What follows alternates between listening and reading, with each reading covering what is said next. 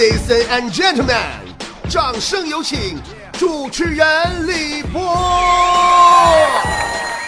我连续高烧四天以后，终于烧到炉火纯青，可以出山了。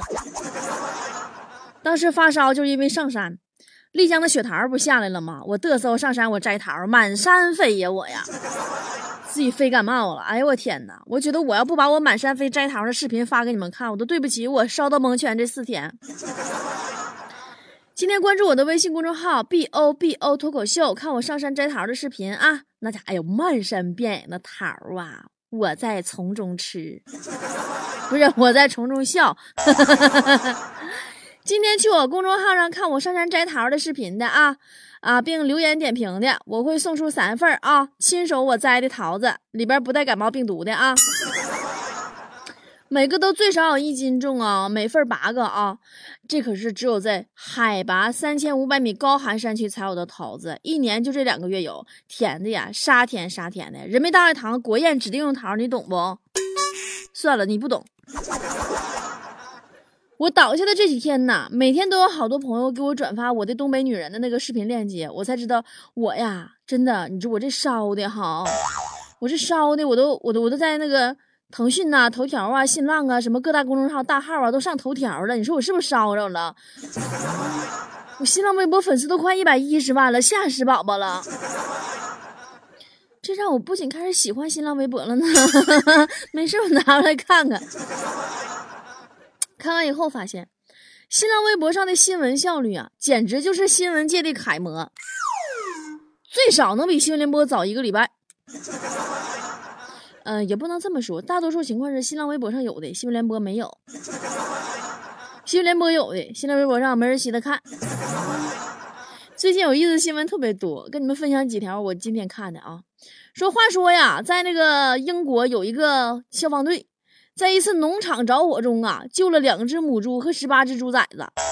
为了表达感谢呢，农场主呢把长即将长大的那个小猪啊做成了香肠，给消防员们做 B B Q。消防员们纷纷表示味道好极了。你看呀，老外多会玩，估计啊是怕自然着火烤那个乳猪调料不够，先给那个给那猪啊救出来，然后再烤。你说你就那么图，你要你都要要我的话，我就图省事儿，真的。你说你在农农场着火的时候吧，你别喷那个灭火剂，你直接喷点孜然、辣椒面啥的，不就完事儿了吗？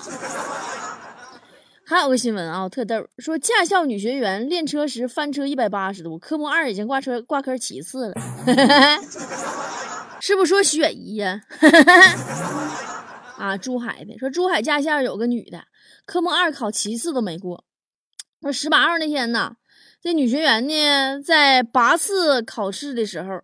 练习 S 弯道的时候，转到那个树上了，铲上了围墙上了，完教练车翻转一百八十度了，四轮朝天了，漂移了好几米才停下来，太狠了。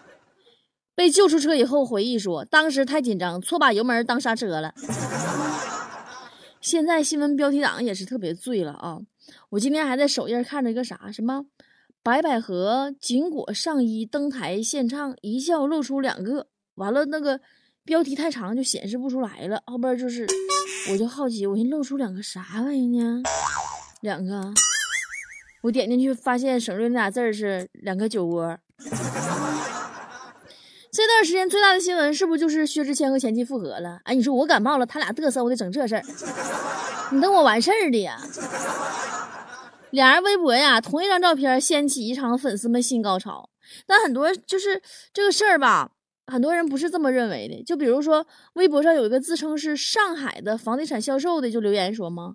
说作为资深的房地产销售，我觉得他俩离婚是为了买房，毕竟上海不是限购城市吗？说二零一五年四月，上海限购升级，但是外地人不能买房，上海本地人离婚还能再买一套。同年九月，上海籍的薛之谦和他吉林籍贯的太太离婚，房产归其太太所有。二零一七年七月，薛之谦再买入一趟上海的房产。二零一七年九月复婚，有道理。薛之谦和老婆复婚这个事儿啊，好多人就开始研究话题，说要不要跟前任复合。我真的，我都不不不惜的说你们，你打开前任聊天窗口，你想能跟他说啥？你能说啥？我还爱你，我们重新在一起，拉屁倒吧，关上吧，顺手拉黑得了。据说两个人分手以后复合的概率是百分之八十二，但能走到最后的只有百分之三。那百分之九十七的分手理由，其实跟第一次分手是一样一样一样的。你别看人家薛之谦复合了，你就幻想自己前任也能破镜重圆。世界上其实根本没有破镜重圆这回事儿的，圆了的是人镜子压根儿没破，破了的你根本圆不了。人薛之谦跟那啥高磊鑫就是属于镜子没破的。人薛之谦离婚净身出户，演唱会拿个破吉他搁那兑现承诺，跟你们那些离婚打头破血流的人脑袋赶上打上那个狗脑袋能一样吗？你们在一起时候就没兑现过一个承诺，别说分开几年了，早忘屁了。镜子破没破，关键看彼此心里还有没有对方，对不对？其实这两天还有视频挺火，不知道你们看没？美女跪求富二代男友复合，哎，同样是复合，一个是人脑袋复合，一个是狗脑袋复合。那视频里边，那富二代出轨领个小三儿，完了呢，那个姑娘据说好像为他流产好多次了，都已经丧失自我了。哎呀，这姑娘啊，在那个男的和小三面前哭哭啼啼的跪着呀，说：“我为你做了那么多，你这个人渣！”一顿骂，然后表达自己中心思想：“我要跟你复合。”你看，同样是复合，这一对就属于你，就是咱们看哈，旁观者咱都说：“哎呀，你俩可别复合了，你这谁都别祸害对方了，行不行？你这组合，你这才是镜子真破了，再怎么也圆不了了。”按说前任其实真挺是一个很神奇的存在，就像啥呢？就好像啊，裹了巧克力的，就是那种棕色物体，棕褐色、土黄色，你明白？屎！哎呀，风干很久了，外边皮儿都干了，真像巧克力呀！你不会知道那是狗屎还是真的巧克力，时间长了，你闻不见臭了，你就觉得这个巧克力还挺好看的。好像也挺好吃的，等你回头一咬，你就知道当初为什么分手了。但是道理虽然我们都懂，可还是依然很多人前赴后继的死在吃狗屎上。其实不就是不甘心吗？还有遗憾吗？那个错过的人呐，就像一根长在心尖上的刺儿，总是戳你，戳你，给你戳疼啊，总是提醒你。那时候也无数次的在想，说，哎，你说也许再努力一下，爱情就回来呢？呸呀！怎么说呢？巧克力呀是挺好吃的，可终究里边包的是什么，你自己心里还是得有点数的。我们这一生啊，会遇见很多人，也会错过很多人，会纠缠很多人，也会被很多人纠缠，但是最终只有一个人会密不可分的陪伴在我们身边。我们的盖世英雄可能没有七彩祥云。但他也绝不不会是那个看见你哭还无动于衷的人，对吧？当你真的遇见那个对的人的时候，你再回过来看那个时候那个情绪，你真的觉得自己是个傻逼，觉得这是个幸幸运的傻逼，觉得我把余生留了留给了一个更值得的人。当年我想啥了？也不是薛之谦，你的前任也不是高磊鑫，你不是高磊鑫，你也等不到一个薛之谦，所以别看人家复合自己就心刺挠。打开前任的对话窗口可以关上了，别冲动啊！我们没必要每个人都使劲挽留。那些年我们错过的大雨，终究也是把你浇成落汤鸡的大雨，没什么用。你不如把努力留给值得的人。让我们祝福他们爱情的同时，也回来回看一下我们的人生发生了什么，看看我们的爱情。你觉得一个男人怎么样才算是对一个女人好呢？刚才我去超市，我还碰着一男一女。哎呀，这个女生就教那个男生如何讨好他媳妇儿。买点这个给你媳妇儿吧，她超爱吃。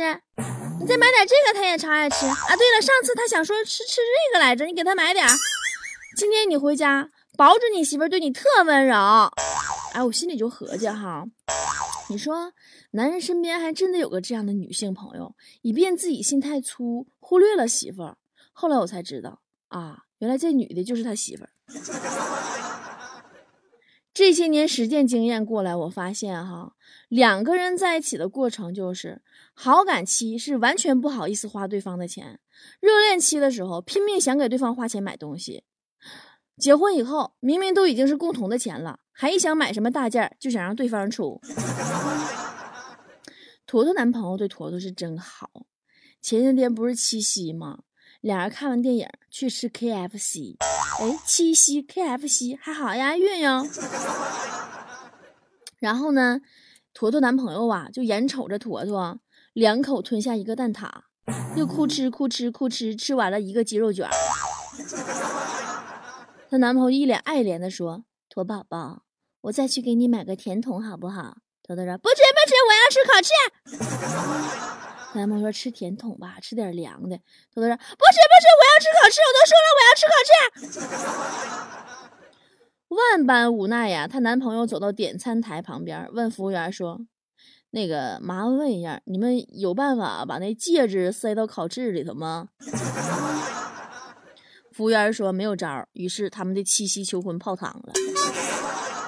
一个礼拜以后啊，坨坨男朋友又约坨坨出来准备求婚，学电影里边的桥段，把戒指呢放到了坨坨的碗里，面条碗啊。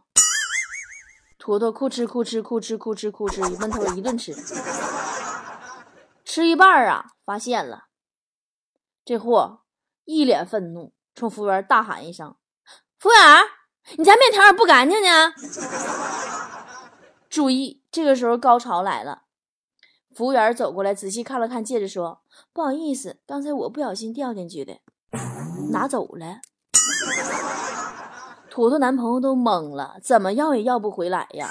最后实在实在没有招了，回家去把发票找出来才算完事儿。都说啊，过七夕痛苦的是就快过节了，礼物还没准备；更痛苦的是礼物准备了，还没有情人一块过节；最痛苦的是准备了礼物还没来得及送给情人，被老婆发现了；最最痛苦的是礼物准备了，拿回家送给老婆，却发现老婆跟别人过七夕节去了。这回呀，在坨坨身上，我发现了更痛苦的，就是礼物准备了，送出去发现老婆有点二。回头再看看我男朋友对我啊，还是说前两天过七夕的事儿，这不快过节吗？他问我想要什么，我说我想要天上的月亮。晚上呢，他牵着我的手来到院子里，用脸盆呐接了满满一盆水。我说我不要用水接的月亮。他微笑着摇了摇头，说：“这水里的月亮当然不是喽。”说完，哗，一盆水浇我脑瓜子上了，然后指着我鼻子说：“你他妈脑子坏了，还他妈想要月亮？你他妈咋不上天呢？”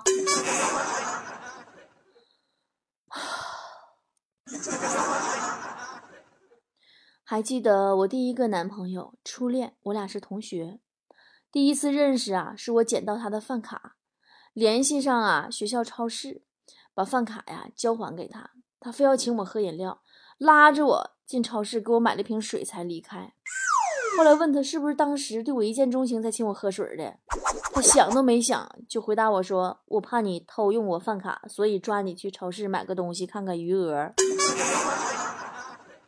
后来我工作以后啊，暗恋了我们办公室的一个帅哥老长时间了，终于有一次机会来了，我们单位组织那种野外的体验，就野外生存。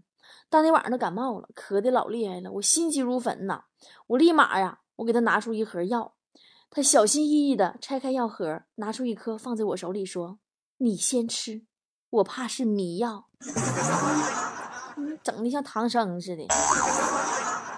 为什么我的每一任男朋友对我都是如此好的，就是别致呢？所以为了回报他们对我的好，我每次分手的时候，我都对他们说。亲爱的，以后我不在你身边了，你要好好照顾你自己，记得按时喝酒，不舒服就多抽烟，每天好好的熬夜，早饭不要吃了。天气冷穿凉鞋，别穿袜子。没事多玩手机，看书记得关灯。如果睡不着了，要多吃安眠药。我就喜欢看你吞玻璃碴子的样子。无聊了，你就用打火机烧烧头发。洗澡要用开水，难过了就吸吸毒，一切都会变好的。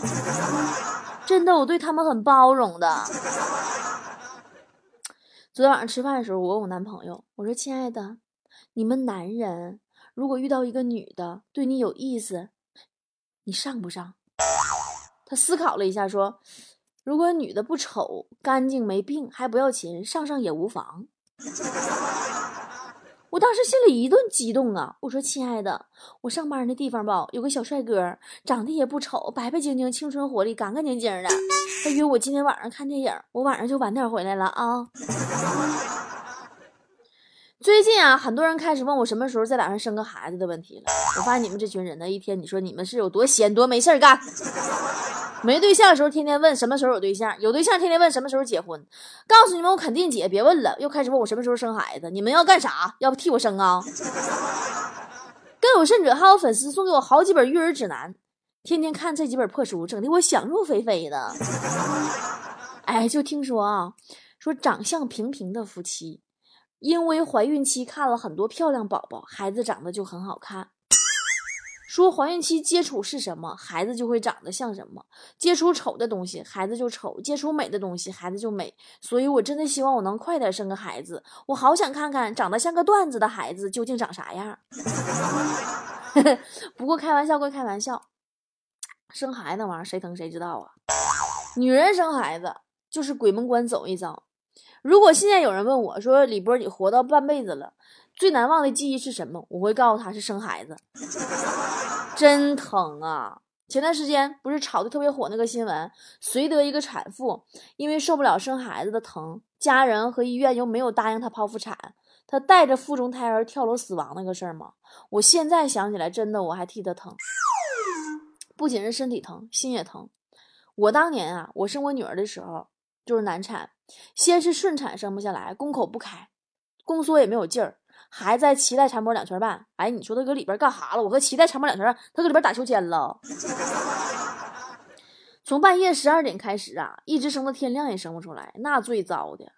但我当时啊，是自己坚持要顺产的，因为我不喜欢肚子顶上有个疤了，太大了，大疤了，太吓人了，大刀口啊。但我跟你们说啊，你喜欢啥不喜欢啥，疼绝对会摧毁人类所有的意志与喜好。太疼了，最后我还是听从了医生的建议，进行了剖腹产。太阳升起的时候啊，我女儿出生了。我很幸运，孩子抛出来的时候，虽然羊水都绿了，我也几乎疼晕了，但是母子平安。那个时候啊，年龄小，不懂得这里边严重性。多年以后回忆起来，才知道自己呀，好险呐，没一尸两命。我很幸运。在整个过程当中，我的家人都尊重了我的意见，并且在关键时刻做出了为我负责的决定。但是很遗憾，绥德的这个女孩就没有这种待遇。剖腹产其实跟顺产是截然不同的两种疼痛方式。顺产呢是生之前疼，生完就好了。剖产呢是生完还得撕心裂肺，疼好多好多天啊！你知道，剖腹产拿刀把里边一层一层全打开，然后切开以后把孩子取出来呀，再缝上再长，你知道那是多么撕心裂肺呀！哎，疼得昏天黑地呀，甚至还有可能恢复不好粘连。其实按照咱们人类正常规律是应该选择顺产的，但真不是所有人都可以顺产的，真的不能为了顺产而顺产。在这个事儿上，我绝对站在那个跳楼的产妇一边。就新闻里边说啊。产妇曾经几次下跪求家人给自己进行剖腹产，被拒绝。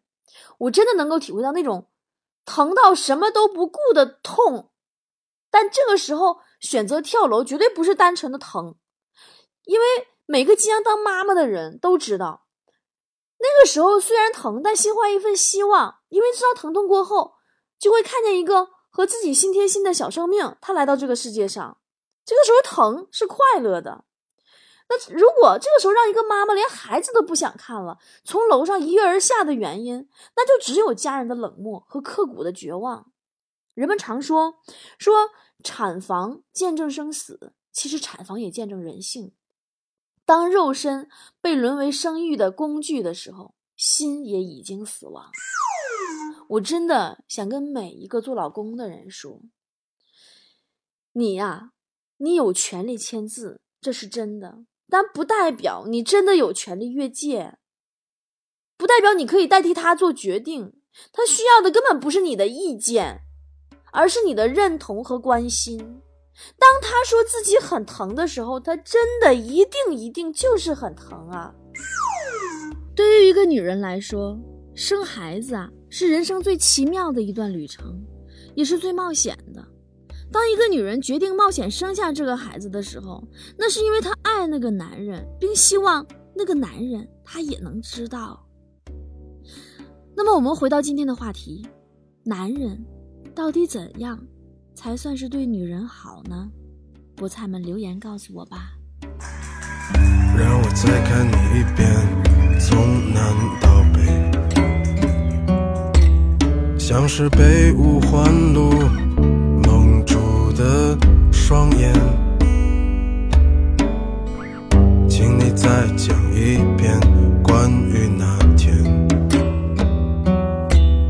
抱着盒子的姑娘和擦汗的男人。我知道那些夏天就像青春一样回不来，代替梦想的也只能是勉为其难。我知道吹过的牛逼也会随青春一笑了之，让我困在城市里纪念你。让我再尝一口秋天的酒，一直往南方开，会太久。让我再听一遍最美的那一句：你回家了，